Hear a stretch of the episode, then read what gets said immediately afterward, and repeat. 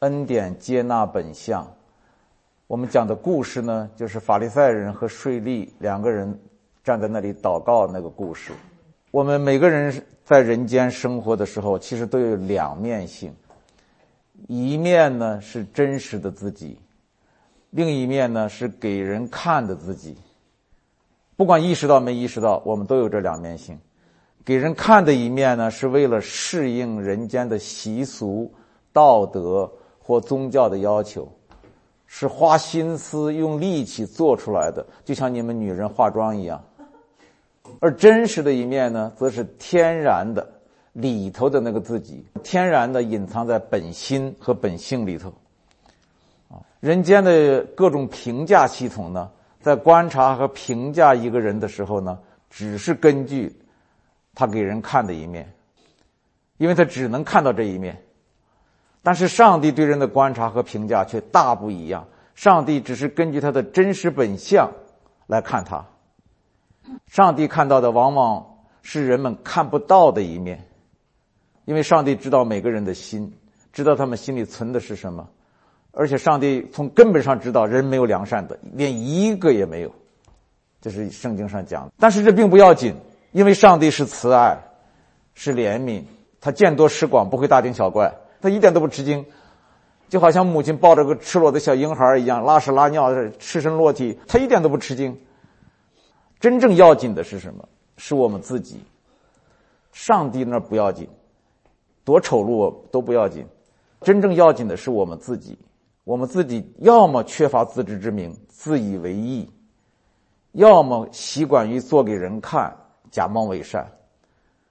耶稣批评法利赛人的时候，就这两条。第一，自以为意；第二，假冒伪善。啊，这么一来呢，就出现了一种怪现象，不寻常的现象，就是在人眼里的好人，啊，神不一定喜欢；而在人眼里的坏人呢，神却喜欢。因为今天我讲税吏跟法利赛人祷告的事情，这两个人明显一个是好人，一个是坏人。按照人间来说啊，嗯，一个是循规蹈矩。奉公守法的人，另一个是放荡不羁，这个坑蒙拐骗。但是为什么神喜欢在人眼里不好的人？为什么？这个很深刻的道理呢？耶稣就是用这个简单的比喻揭示出来。我把这个比喻念一下啊。他说有两个人上店里去祷告，一个是法利赛人，一个是税吏。法利赛人站着自言自语的祷告说：“神呐，我感谢你，我不像别人。”勒索、不义、奸淫，也不像这个税吏。我一个礼拜进食两次，凡我所得的都捐上十分之一。那税吏远远的站着，连举目望天也不敢，只捶着胸说：“神呐，开恩可怜我这个罪人。”我告诉你们，这人回家去，比那人倒算为义了。因为凡自高的必降为卑，自卑的必升为高。这个比喻的含义很深刻，值得我们仔细的品味一下啊！我讲四点，第一点。恩典接纳你的本相，不管你看起来多么坏。税吏，我们前面说过，税吏就是相当于汉奸，是替罗马人向犹太人收税的，啊，这个的确不是个好人。可以想象的出来，犹太人当时是多么讨厌他们。这个他不仅在人面前抬不起头来，而且在神面前也抬不起头来。所以我们看到他祷告的时候，连举目望天都不敢，只是低着头捶胸，啊。祈求神开恩可怜他这个罪人，其实他哪里知道呢？他这样立足于真实的自己，回归自己败坏的本相，反倒比那个法利赛人更合乎神的心意。因为神只按照他的本相接纳他，看他，啊，换句话说哈，换句话说，神接纳税吏，这个与他的好坏无关。更不是因为他坏才接纳他，千万你不要有个误解哈！神喜欢税吏是因为他坏，那那那那，神不是那么糊涂的啊！他好他坏与神接纳他没有关系。同样，神不喜欢那个法利赛人，也跟他的好坏无关。当然，更不是因为他好才不接纳他，都不是的。我告诉大家，神为什么接纳那个税吏？不是因为他好，也不是因为他坏，是因为他真。那个法利赛人为什么神不喜欢他？也跟他好坏无关，是因为他假。这里边就想起耶稣跟撒玛利亚女人谈到的时候说的那句关键的话：拜神的人要怎么拜？要心灵和诚实拜他，因为神要这样的人拜他。哦，耶稣的道都是一一贯通的。由此我们看到恩典的一个特性，就是他按照人的本相给人。说他无条件，说他是恩典，原因就在于此。这也是恩典的奇异性之一啊！它非常奇异。我们唱歌的时候说“奇异恩典何等甘甜”，它怎么奇异？这就是奇异性之一。它并不在意你的本相多坏，它只在于你是不是回到了本相，是不是以你的本相面对他。这才是认罪悔改、谦卑的那个真正的含义。也就是说，上帝他最在意的是不是真实的你。这么说吧，一个向神赤裸敞开的坏人，要比一个向神遮遮掩掩的好人更讨神喜悦。谦卑的含义，最根本的含义是赤身裸体。你如果包裹的好好的，化妆的好好的，那个东西就不是真的，不是真的，谈不上谦卑。说乍一听有些怪异，不合常理。但是呢，不合常理就对了，因为耶稣说过这样的话：“人所尊贵的，是神看为可憎恶的。”当你承认你是无助的时候，神才帮助你；当你绝望的时候，才有希望；当人的尽头的时候，才是神的开头。这是我们常常说的。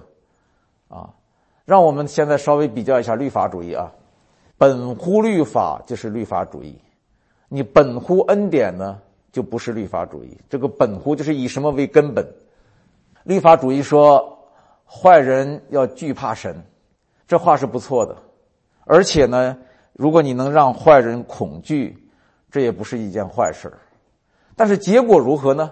神很清楚，结果是恐惧不会叫坏人变成好人。你们知道这个道理？如果恐惧可以使坏人变成好人的话，那么在咱们中国啊，秦始皇式的严刑酷法。早已使我们神州大地上圣贤辈出了。哦，正好相反，盗贼给你出了，反叛者给你出了，虚伪者、欺骗者会出来。耶稣带来的恩典怎么说呢？恩典说：“人呐，你知道你是败坏和无助的吗？如果你知道，那太好了，来吧，到我这里来，不要怕。”结果浪子就回家，就在爱的拥抱里，心意更新而变化，成为新造的人。这才是福音传遍天下的那个奥秘所在。惩罚，你即使判了死刑，判了终身监禁，也没法使一个坏人变成好人。我们前天讲了那个让阿让的故事，他一辈子苦行犯，那最后是主教的爱和恩典和怜悯把他救了，让他成为新造的人。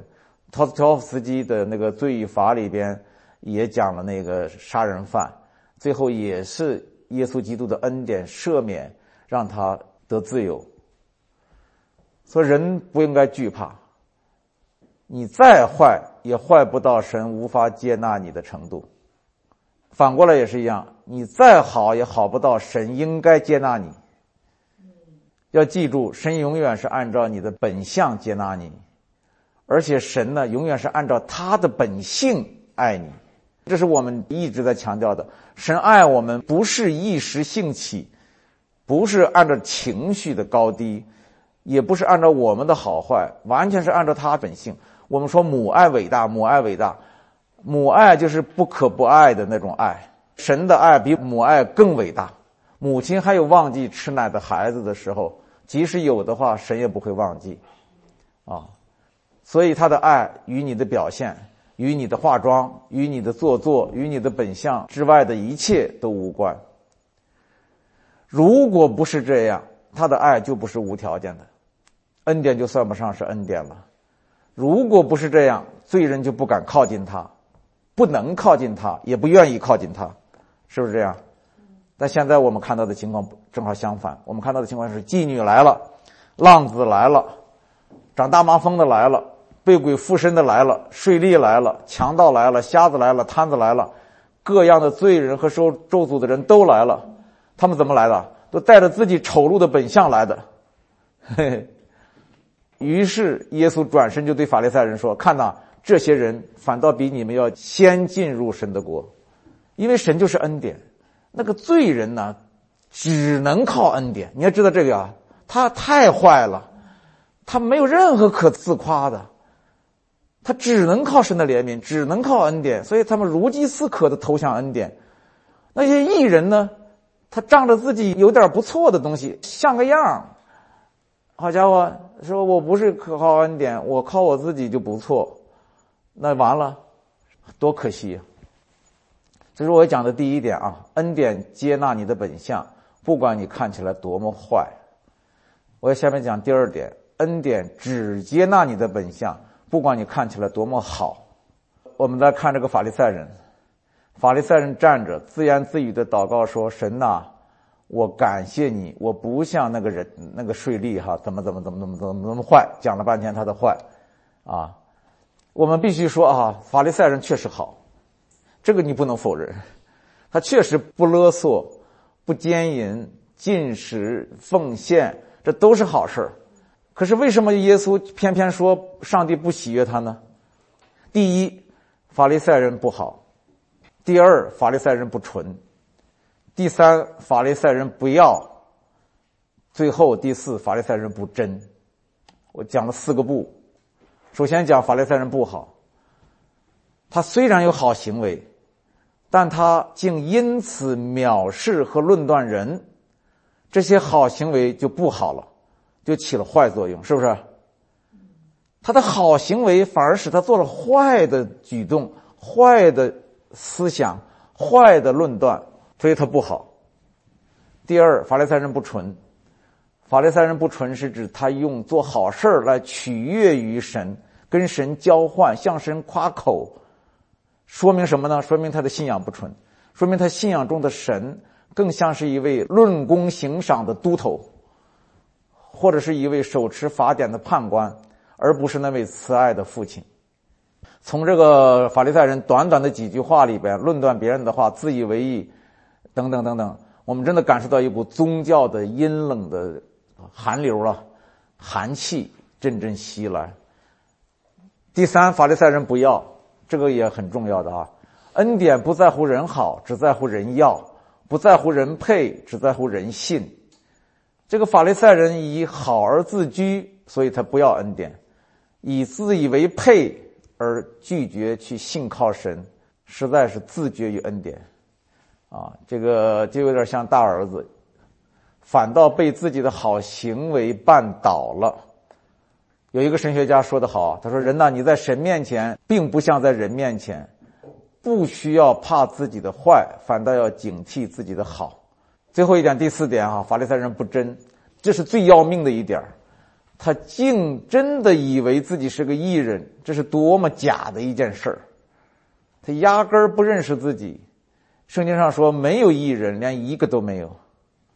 这是旧约说的，新约保罗也讲这话。圣经又说，人若说自己无罪，就是自欺呀；人若说自己没犯过罪，就是以神为说谎的。这才是真相，这才是一切人，不管是税吏还是法利赛人的真相。站在这个真相上，才谈得上认罪悔改，啊，才谈得上心灵和诚实。就是知道自己多么败坏，不仅败坏，而且是无助的败坏。这是神喜悦的，因为这是真相，啊，所以恩典呢是赐予本相的人。人的本相是罪，是瞎，是死。可悲的就是我们大多数的人呢，一直都是在沉睡着。啊，这个为了唤醒我们呢，耶稣在登山宝训中，把我们一切人都剥光，把我们的伪装、化妆全部剥光。让一切人露出罪人的本相，啊，他怎么说的？他说：“你们虽然没有杀过人，也没恨过人吗？也没有动过贪心吗？”耶稣让我们明白，即使外面看起来无可挑剔的好人，里面也一定有问题，没有一个人没有问题的，一定不那么好。所以他深知人心什么样，他看诚实不诚实，看你的真和假，看你知不知道，承不承认自己的坏。你是不是把自己落脚在自己的本相上？我们人的本相，我以前讲过，人的终极的本相是三个有：有罪、有限、有死。一般的宗教呢，常常只讲有罪，其实有罪只是其中之一，还有有限。这个有限要了你的命，因为你看问题都是片面的。你在看别人的时候是片面的，你看神的时候也是片面的，看自己的时候也是片面的，都是短视的、表面的。当然有死，有死更要你的命。所以啊，我们要注意啊，有人追求外表的好，有人追求内心的好，这都很好。但是神更看重人内心的真，一个不好的真，一个坏的真，每个人都有这么一个真在我们里头。真的不好，真的坏，我们要看见，这就是真的谦卑。耶稣最后概括了一句话嘛：“凡自高的必降为卑，自卑的必升为高。”这个话的意思就是说，我们本来都是应该自卑的。如果自卑了，说明你站在真实上了；如果你没有自卑，说明你是虚假上。所以，那个自卑的就讨神喜悦，必升为高；那自高的反而降下来。这是我讲的第二层意思啊。第三层意思，第三节，恩典不以认罪为交换，却需要罪人回归本相。这是什么意思呢？这个意思其实挺重要，这涉及到我们现在的一些流行的观念，啊，耶稣恩典的降临不是人认罪悔改的结果，这个你大家都能接受吧？耶稣恩典的降临不是因为我们人认罪悔改，他才降临下来，啊，就是我们说的那句话嘛，当我们还是罪人的时候，他就已经爱我们，他就已经替我们死了，不仅替我们死了，而且替我们成了。所以保罗概括说：“我们得救是本乎恩，也因着信。但是呢，每一个恩典的领受者呢，必须回归我们罪人的本相。为什么呢？因为恩典只给不配的人，配的人得到的不叫恩典，叫应当得的。啊，叫配得的，叫奖赏或者叫什么什么。那恩典的含义就是说，你根本不配得。”他给了你，就叫恩典。所以呢，只有当你不配得的时候，才可能得到恩典。就像那个 homeless 无家可归的人，每年圣诞节的时候，呃，大街上有那个分粥分食品的那个站。只有他们这些不配的人、穷人、没家可归的人，才有资格来领这个东西，是吧？那些有钱人、中产阶级都不去的，因为他觉得自己还没穷到那个地步。恩典就是这样。只有当你发现你自己穷到一个地步，你靠自己什么都不行的时候，你才去求靠神。呃，看到那些排着长队领领领吃的，旧金山街上就有啊，十九街你们过的十九街上，有时候我觉得我也应该去领，但是觉得我不需要，我家里头还吃不完呢，我还给别人发呢。艺人就是这种人，就像 看见上帝在那发恩典。我不用去，我我比他们好多了，我我还给他们发点好东西呢，啊，所以必须你回到你的本相，恩典是只为罪人预备的。你如果不是罪人吗？你如果是一个义人和好人嘛？对不起，恩典跟你无缘无分。就是刚才我讲的圣诞节的日子，大街上的食物分发点只给穷人预备的。如果你自认为自己不是穷人，你是不会来领的。我们看见法利赛人。从来不向耶稣祈求恩典，他们从来不祈求。耶稣说：“祈求的就得着，寻找的就寻见，叩门的就开门。”他们既不祈求，也不寻找，也不叩门。我们看到谦卑多么重要！要想领受恩典，一定要回到自己谦卑的本相。罪人的位置，罪人的地位是支取恩典唯一正确的位置。自卑的心态是领受恩典的唯一的有效的心态。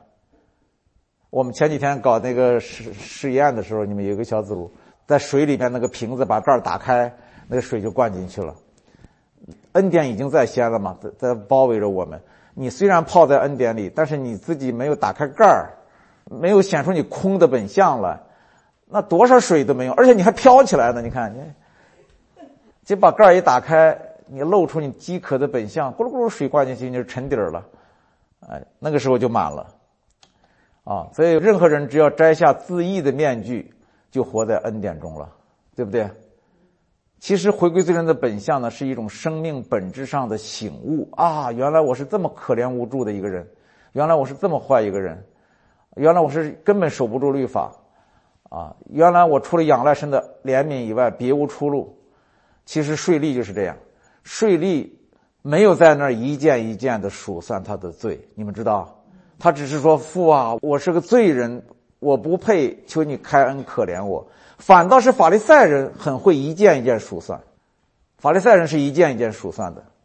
勒索不义什么什么什么，呃，他的好处他也是一件件数算。我进食，我的祷告，我奉献，所以我们看到这个回归罪人的本相是什么意思啊？是回到你生命的本质上的罪恶无助败坏，啊，而不是说哪件事做错了，哪件事做对了，不是那个东西，是一个本质上的败坏。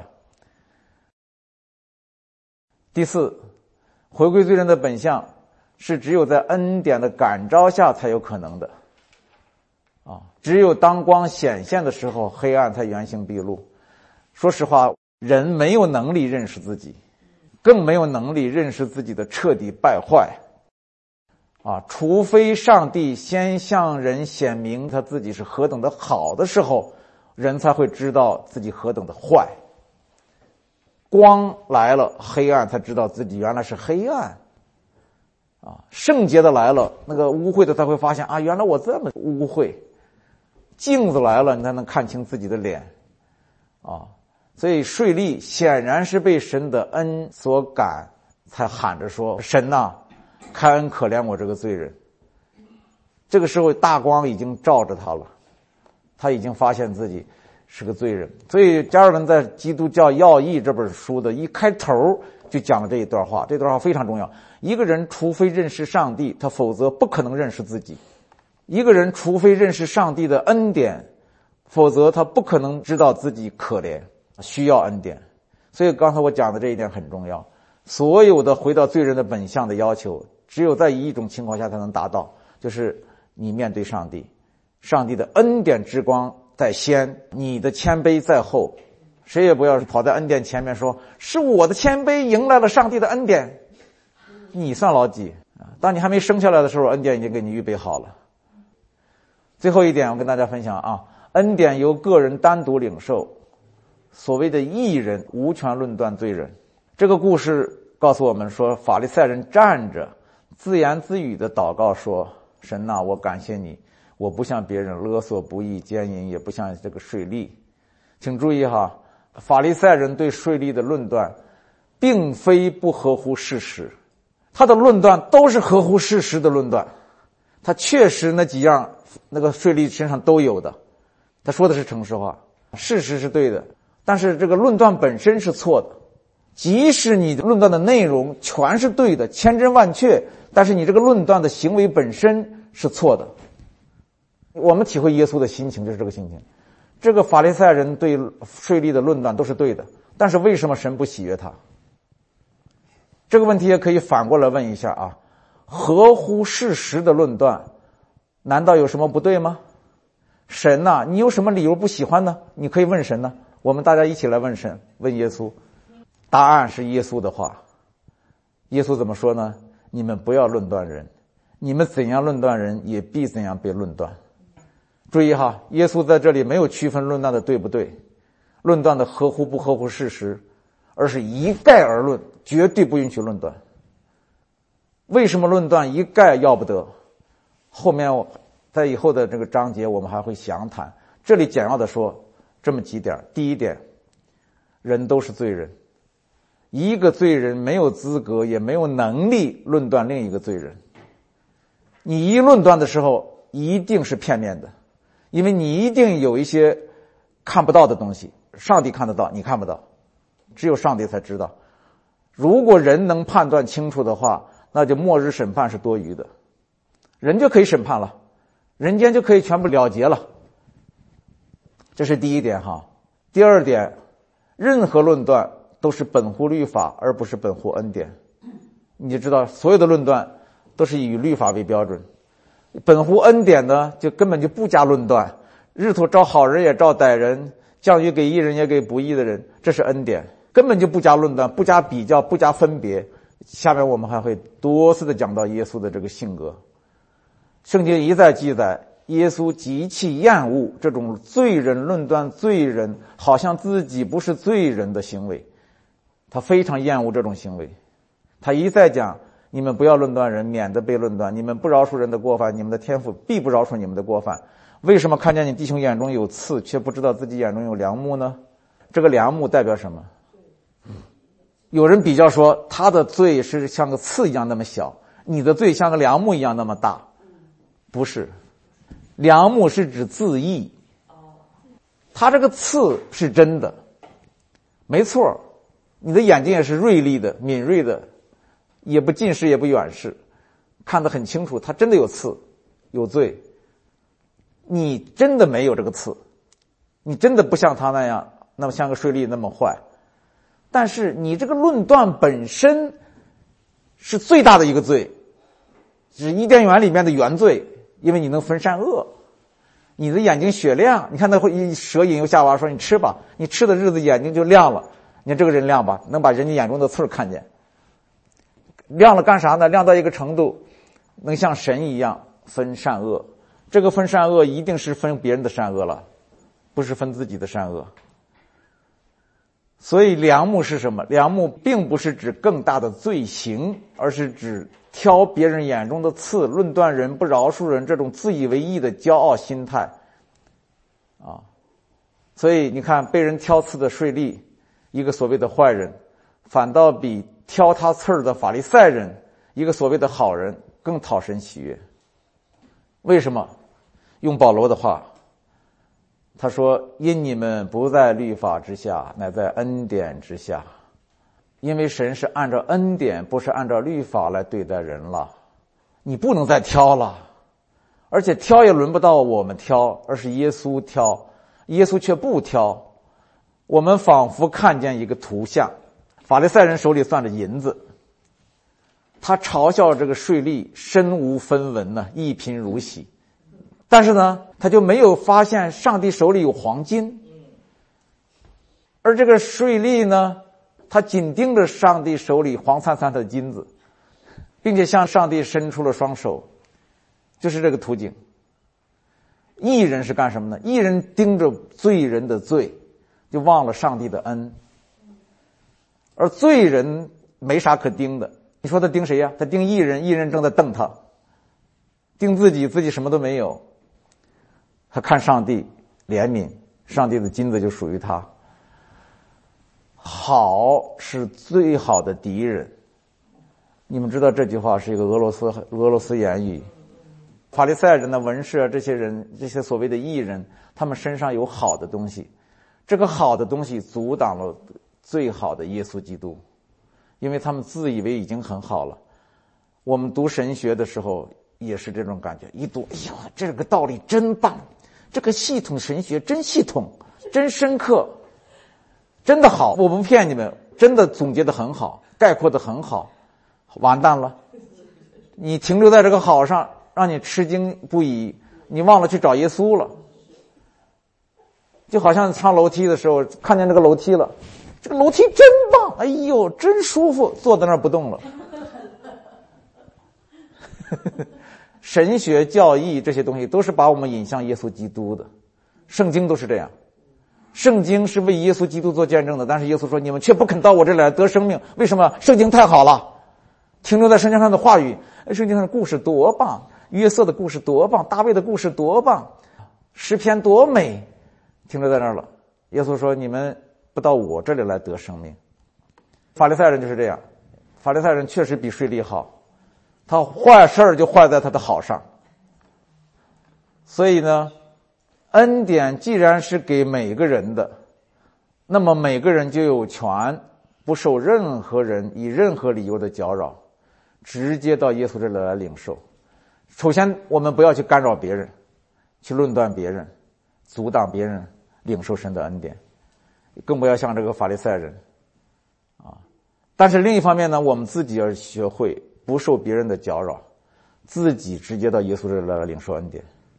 不管别人说什么，不管社会说什么，不管教会说什么，不管别人传道传的是什么，不要去受影响。我直奔耶稣，这就如同阳光。神既然叫阳光照好人也照歹人，那么即使是好人，你也无权指责歹人说：“你凭什么跟我一样享受阳光？你这个歹人！”更可怕的是，他反过来指责阳光，指责上帝：“你怎么也给他阳光？这么坏一个人，你的原则在哪儿？”我们人间不就这样吗？我们都鼠肚鸡肠啊，心胸狭窄。看耶稣的度量。啊让我们看见了他，就是看见了天上的父什么样。耶稣说：“我是世上的光，这光是真光，照亮一切生在世上的人。注意，用的是一切。你们谁也不能抵挡这光，因为你们谁也不能对另一个人说你也配得光吗？你们谁也不能论断人。如果说论断人在律法下不算罪，那么在恩典下论断人就是罪。”如果在律法下，在摩西下你论断人没有错，但是现在耶稣来了，替我们死在十字架上了，把我们带入到他的恩典里面了，你还去论断人，神定你的罪，必被论断嘛，就是这个意思，必被论断。耶稣指着税吏跟法利赛人两个人祷告的故事哈，告诉我们，罪人不要惧怕，只管袒露本相，因为恩典也只认得本相，只恩待本相。我就想到一个比喻哈，就赤身的人要比那个穿着盛装的人更能享受阳光。耶稣告诉罪人：“你要比那些轻蔑你的人先进神的国。”圣经告诉我们说：“那不怜悯人的也要受无怜悯的审判。”这话说的很重啊，我都不敢读这个话，因为我们现在不怜悯人的人太多了，包括我自己在内。常常是没有怜悯那个，没有怜悯之心。好的，如果这个句话是真的，呃，不怜悯人的要受无怜悯的审判。哎呦，我天哪，我可，我我们都苦了。